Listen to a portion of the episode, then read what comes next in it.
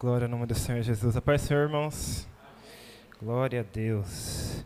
Vamos estar abrindo as nossas Bíblias em Lucas, capítulo 4 e no versículo 1. Amém? Lucas, capítulo 4 e o versículo 1. Glória ao nome do Senhor Jesus. Glória a Deus. E diz assim: E Jesus, cheio do Espírito Santo, voltou do Jordão e foi levado pelo Espírito Santo ao deserto. E quarenta dias foi tentado pelo diabo. E naqueles dias não comeu coisa alguma. E terminado eles, finalmente teve fome. E disse-lhe o diabo: Se tu és o filho de Deus, dize a esta pedra que se transforme em pão. E Jesus lhe respondeu, dizendo: Está escrito que nem só de pão viverá o homem, mas de toda a palavra de Deus. E o diabo, levando-o a um alto monte, mostrou-lhe num momento de tempo todos os reinos do mundo. E disse-lhe o diabo: Dar-te-ei a ti todo este poder e a sua, e sua glória, porque a mim me foi entregue, e dou a quem quero.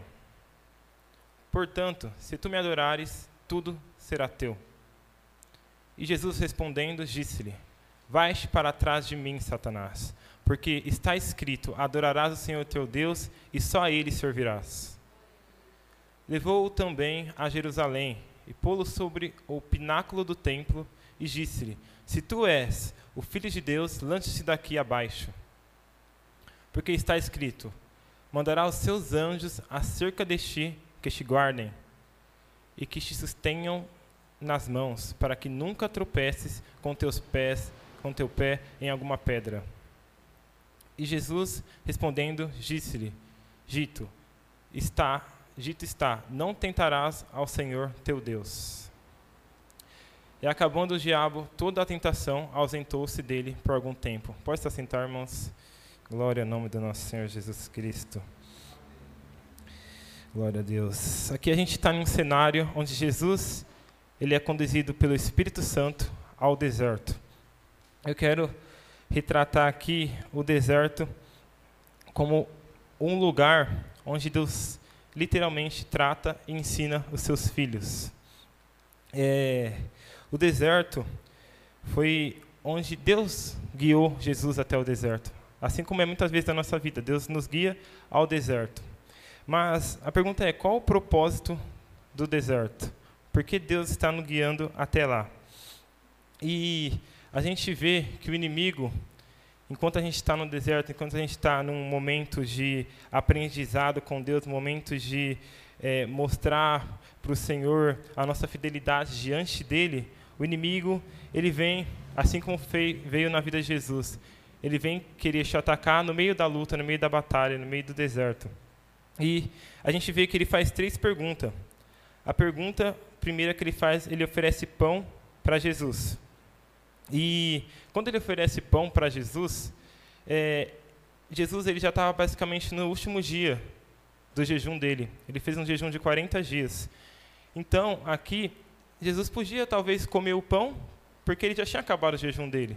Mas o foco de Satanás não era apenas quebrar o jejum em questões de alimento, mas o foco de Satanás era fazer como ele fez com Adão e Eva, lá atrás. O fruto não era apenas para o, o Adão e Eva comer algo proibido, mas sim para eles desobedecer o Senhor, para eles quebrar a aliança que eles tinham com o Senhor. E era isso que o inimigo queria fazer com Jesus. Queria fazer com que Jesus ele quebrasse a aliança, quebrasse tudo que o seu pai deu a ele. Mas Jesus, com muita sabedoria, disse: Nem só de pão viverá o homem, mas sim de toda a palavra que procede da boca do Senhor Deus. Glória ao nome do Senhor Jesus. E a gente vê aqui que a resposta de Jesus é o que está escrito em Filipenses. Ele fala: Jesus, é, mesmo sendo em forma de Deus, não teve por usurpação ser igual a Ele. Glória ao nome do Senhor Jesus. Então, mesmo Jesus sendo em forma de Deus, ele não teve por usurpação ser igual a Deus. E a gente vê que o inimigo ele vem fazendo outras perguntas. E a segunda que ele faz é o que? Ele fala, é, ele oferece também é, a Jesus é, os reinos da terra, ele oferece poder a Jesus. E, e, ele sempre fala: se tu és o filho de Deus, faça isso. Se tu és o filho de Deus. E ele sempre quer fazer que Jesus duvide da sua própria identidade. Ele ofereceu pão. Se tu és o filho de Deus, faça isso. Mas Jesus, ele sabia que era o filho de Deus. E depois ele vem aqui, ele, ele fala: é, Eu vou te dar os reinos do céu se tu, me, se tu me, me prostrares. Mas o Senhor ele já tem todo o reino, o Senhor já tem todo o poder. E ele vem querendo fazer Jesus duvidar da identidade dele, assim como ele faz com a gente no meio da nossa prova. E a gente vai ver aqui que ele faz uma terceira pergunta que ele fala: se realmente você confia no seu Deus, é, então jogue-se daqui, que o Senhor dará ordem aos seus anjos a seu respeito para te guardar e te proteger. Mas aqui Jesus responde: é, está escrito, não colocarás o Senhor à prova. O Senhor Deus, Ele sim guarda nós. O Senhor Deus, Ele sim protege nós. Mas a gente não precisa ficar testando Deus. Ele é todo poderoso, Ele faz. Glória ao nome do Senhor Jesus. E a gente vê que o propósito desse deserto aqui era testar é, Jesus moldando a nossa fidelidade. É, a gente sabe que onde está o nosso tesouro está o nosso coração. E a gente vê que o coração de Jesus estava totalmente ligado no Pai. Assim tem que ser nós no meio do deserto. O deserto é realmente para a gente ver, para a gente ver o que o Senhor está querendo fazer no nosso coração. Jesus está falando: será realmente que esse filho me adora? Será que no meio de uma circunstância ruim ele vai continuar me adorando? E Jesus aqui ele está mostrando para a gente: no meio da circunstância difícil, continue adorando, continue lendo a palavra, continue estando cheio do Espírito Santo. Jesus ele ficou 40 dias no deserto. E a gente, é muito difícil a gente falar de Lucas 4 ou Mateus 4, que também retrata essa palavra, sem falar de Deuteronômio 8, que fala do povo de Israel, quando o povo estava sendo libertado, liberto do Egito, eles estavam indo é, em direção a Canaã, a terra prometida. E eles indo em direção a Canaã, a terra prometida, era para eles ter ficado 40 dias no deserto. Mas, porém, a murmuração fez com que eles ficassem 40 anos no deserto.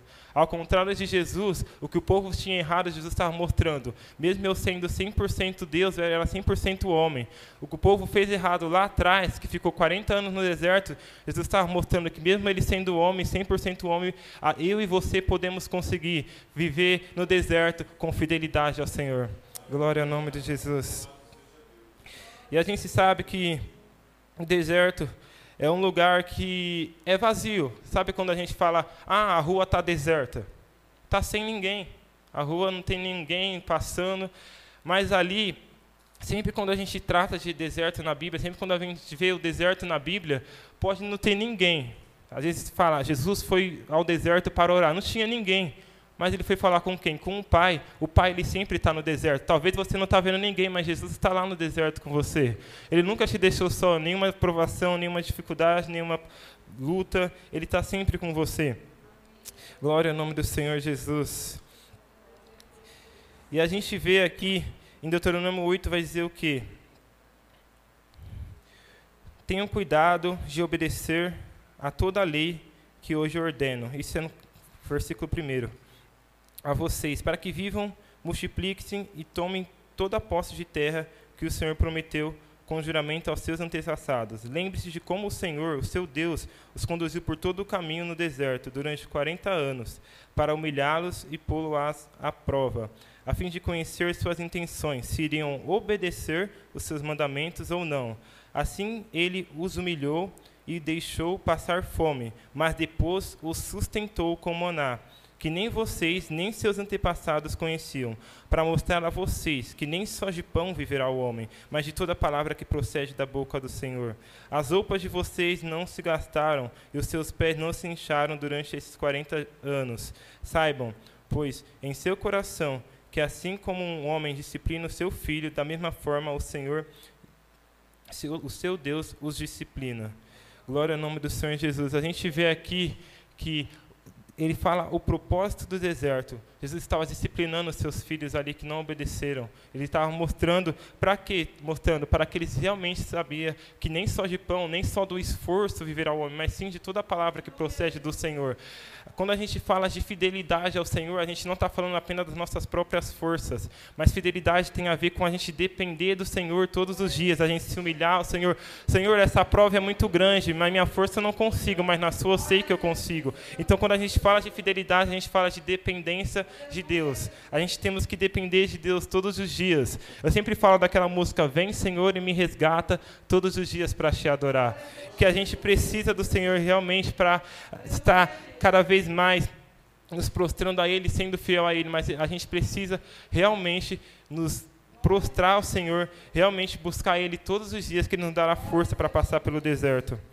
Glória a Deus.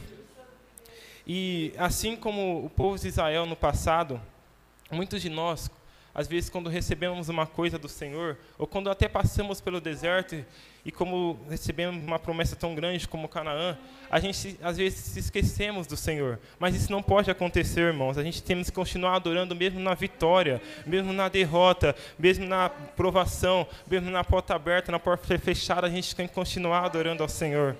E aqui em Deuteronômio eu vou continuar no versículo 10, diz assim: Depois que estiveram comido, até ficarem satisfeitos, louvem o Senhor seu Deus, pela boa terra que deu a vocês. Tenham cuidado de não esquecer do Senhor, o seu Deus, deixando de obedecer seus mandamentos, as suas ordenanças, os seus decretos, que hoje ordeno a vocês. Não aconteça que, depois que tenham comido, até ficarem satisfeitos de terem construído boas casas e nelas morado, de aumentarem os seus rebanhos e a sua parte e seu ouro e todos os seus bens, o seu coração fica orgulhoso e vocês se esqueçam do Senhor, o seu Deus, que tirou do Egito e da terra da escravidão. Ele os conduziu pelo imenso pavoroso deserto, aquela terra seca e sem água, de serpentes e escorpiões venenosos. Ele tirou água da rocha para vocês e os sustentou no deserto como maná, que seus antepassados não conheciam, para humilhá-los e prová-los, a fim de que tudo fosse bem com vocês. Não digam pois em seu coração, a minha capacidade e as minhas forças das, das, das minhas mãos ajuntaram para toda esta riqueza. Mas lembre-se do Senhor, seu Deus, pois é Ele que dá a vocês capacidade de produzir riqueza, confirmando a aliança que jurou com seus antepassados, conforme hoje se vê. Mas se vocês esquecerem do Senhor, o seu Deus, e seguirem outros deuses, prestando a eles culto e, e curvando-se diante deles, assegure-se Assegure-lhes hoje que vocês serão destruídos, por não obedecerem ao Senhor seu Deus. Vocês serão destruídos como foram as outras nações que o Senhor destruiu perante vocês. Glória a Deus. Cuidado, irmãos. Sempre tomem cuidado. Porque quando a gente passar pelo deserto, quando a gente vencer, quando a gente receber uma promessa, a gente não pode se esquecer que toda honra, que toda glória, e toda majestade e todo louvor é do nosso Senhor Jesus. E eu queria dizer a vocês que a gente vê que o coração de Jesus, naquele deserto, diferente do povo de Israel, estava totalmente no Pai, estava totalmente no Senhor. A fome que Jesus passou ali não era uma fome. Os estudiosos dizem que não é uma fome comum, apenas é, uma fome que você sente aquela fome, mas era uma fome tão, tão difícil que dizem que os organismos começam a comer o próprio corpo. Imagine como Jesus estava sentindo fome naquele momento, mas mesmo assim ele foi fiel, sendo 100% homem, 100% Deus, e mostrando para você, para você e para mim, que hoje a gente conseguimos ser fiel no deserto. Eu vou deixar essa palavra para os irmãos, que vocês venham meditar nessa palavra, nessa mensagem, e sabendo que o Senhor é o Deus, Ele é Deus do deserto, Ele é o Deus de tudo isso, Ele é o Deus da história, Ele é o Deus da sua família. Então creia nele, amém? Deus abençoe, meus irmãos. Obrigado pela oportunidade.